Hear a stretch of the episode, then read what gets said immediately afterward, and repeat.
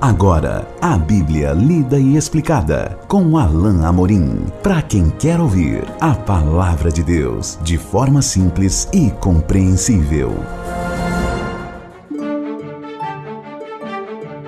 Olá, querido ouvinte, querida ouvinte, estamos de volta com o programa A Bíblia Lida e Explicada. Eu sou o pastor Alain Amorim. Nós continuamos o nosso estudo no Evangelho de Lucas, capítulo 1 agora estudando os versículos 46 a 56. Acompanhe comigo a leitura da bendita palavra de Deus. Então disse Maria: Minha alma engrandece ao Senhor, e meu espírito se alegra em Deus, meu Salvador, pois atentou para a humildade de sua serva. De agora em diante, todas as gerações me chamarão bem-aventurada pois o poderoso fez grandes coisas em meu favor. Santo é o seu nome. A sua misericórdia estende-se aos que o temem, de geração em geração.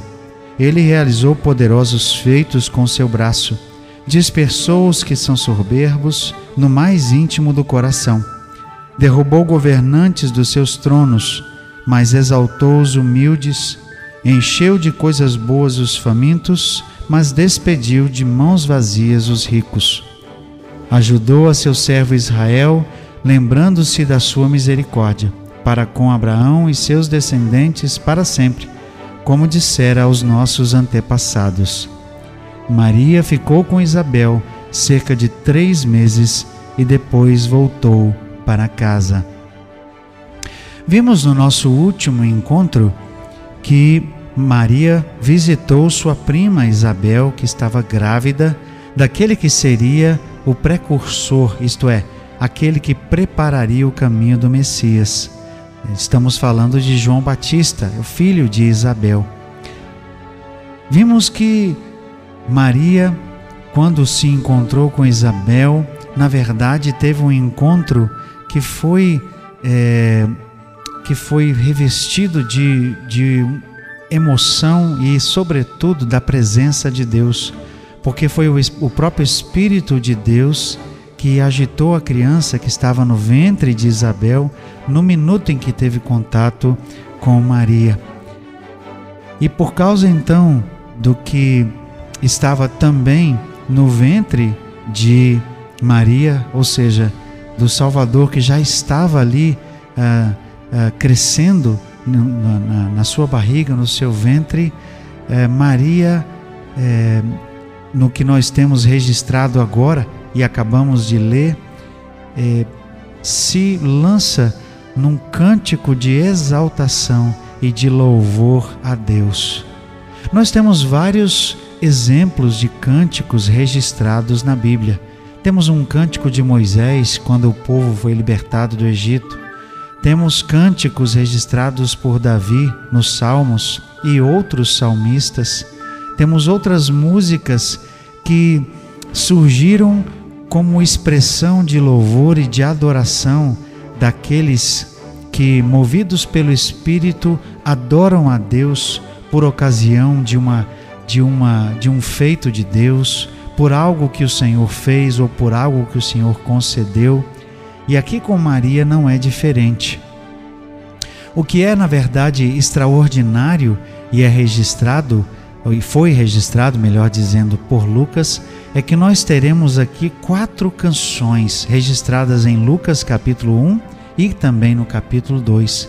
Quatro canções que relatam é, momentos é, específicos e extraordinários todos uh, relacionados ao nascimento de Jesus. O primeiro deles saiu da boca de sua mãe, Maria. Esses hinos são conhecidos uh, de muitos uh, pelo nome em latim da primeira palavra do texto latino, ou seja, do, do texto do Evangelho de Lucas em latim Talvez você já tenha ouvido esse nome. Primeiro hino, que é o hino de Maria, é conhecido como Magnificat. Magnificat é a palavra em latim que corresponde a engrandecer, exaltar, magnificar. Essa é a primeira palavra do texto uh, do Evangelho de Lucas em latim, Magnificat. Por isso esse hino ficou conhecido com esse título. Maria simplesmente relata, numa forma uh, de, de louvor esplendoroso, aquilo que estava em seu coração. Disse Maria: Minha alma engrandece ao Senhor, meu espírito se alegra em Deus, meu Salvador, pois atentou para a humildade da sua serva. De agora em diante, todas as gerações me chamarão bem-aventurada, pois o poderoso fez grandes coisas em meu favor. Santo é o seu nome. Maria se achava realmente bem-aventurada Maria tinha certeza do favor de Deus, Maria sabia que tinha sido escolhida, mas isso em nada colocou soberba, em nada trouxe a ela um sentimento que a colocasse altiva diante de Deus. Pelo contrário, ela reconhece que é serva e, como serva, louva a Deus por ter, eh, mesmo na sua condição eh, tão humilde, ter, uh, ter sido objeto de tanto favor e de uma bênção tão grande da parte de Deus como a de ser aquela que, que geraria né, e que é, cuidaria do menino, do Messias, que chegaria ao mundo por meio de seu próprio corpo, ou seja, seria gerado nela, estava sendo gerado nela, melhor dizendo. Por isso ela diz: O poderoso fez grandes coisas em meu favor. Santo é o seu nome. Sua misericórdia estende-se aos que o temem, de geração em geração. O que nós vemos na, na letra desse cântico de Maria revelam, na verdade, a grande intimidade que Maria tinha com Deus, o profundo amor que ela sentia para com o Senhor, a comunhão que ela tinha com Deus e o conhecimento do Senhor ao dizer que a misericórdia se estende aos que o temem e de geração em geração, Maria revela que tinha um, um profundo relacionamento com Deus. E ela se coloca como serva, ela se coloca como aquela que é humilde. E ela louva a Deus porque Deus é aquele que humilha os poderosos e aquele que exalta os humildes. Era assim que Maria se sentia, era assim que o seu coração é, estava expressando o que estava no mais íntimo do seu ser. Ele realizou poderosos feitos com seu braço, dispersou os que são soberbos no mais íntimo do coração, derrubou os governantes dos seus tronos, mas exaltou os humildes. Era assim que Maria se sentia.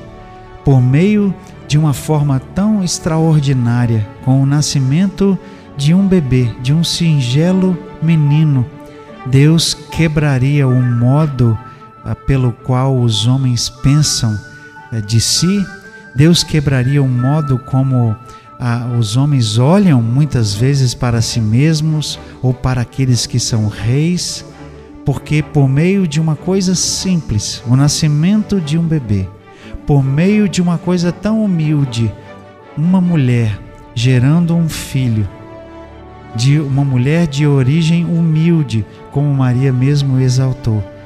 Por meio dela viria aquele que seria simplesmente o bebê mais extraordinário a nascer em toda a história da humanidade. Ela geraria o filho do próprio Deus, o filho do Deus Altíssimo. Por isso, ela diz: Ele encheu de coisas boas os famintos, mas despediu de mãos vazias os ricos. Por aquilo que o apóstolo Paulo diz lá em Coríntios, que é a, a sabedoria de Deus, que é loucura para os homens, Maria estava exaltando a Deus porque, de um modo é, tão simples, mas tão poderoso, tão extraordinário, pelo nascimento de um pequenino bebê, Deus traria ao mundo aquele que seria o Salvador, aquele que seria o Messias. Então, de forma simples, humilde aos olhos de tantos, mas de forma muito especial, Jesus viria por meio da sua serva, que o próprio Deus escolheu, que o próprio Deus preparou para que esse momento chegasse. Maria então louva o Senhor, porque era uma coisa tão extraordinariamente simples que estava acontecendo o nascimento de um bebê. E eh, junto de outra coisa tão extraordinariamente simples, o nascimento de João Batista, outro bebê, que seria aquele que prepararia o caminho. Deus estava fazendo uma obra maravilhosa. Ajudou seu servo Israel. Ela reafirma a promessa de Deus aqui. Ajudou seu servo Israel, lembrando-se da sua misericórdia para com Abraão e seus descendentes para sempre, como dissera aos nossos antepassados. Maria relembra aqui as profecias antigas da promessa do Messias. Maria relembra aqui as promessas de Deus feitas a Israel, de que um dia viria o rei uh, descendente de, uh, de Davi e que governaria Israel. E agora ela se vê como portadora desse menino que seria o cumprimento de todas essas promessas. Que história singular, que história extraordinária e que maneira tão maravilhosa de registrar num cântico aquilo que Deus estava fazendo.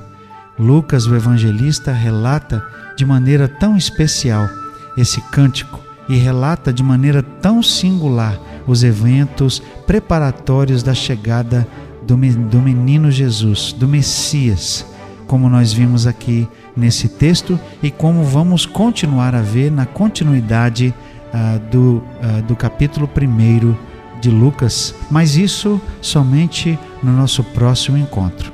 Até lá, que Deus abençoe a sua vida.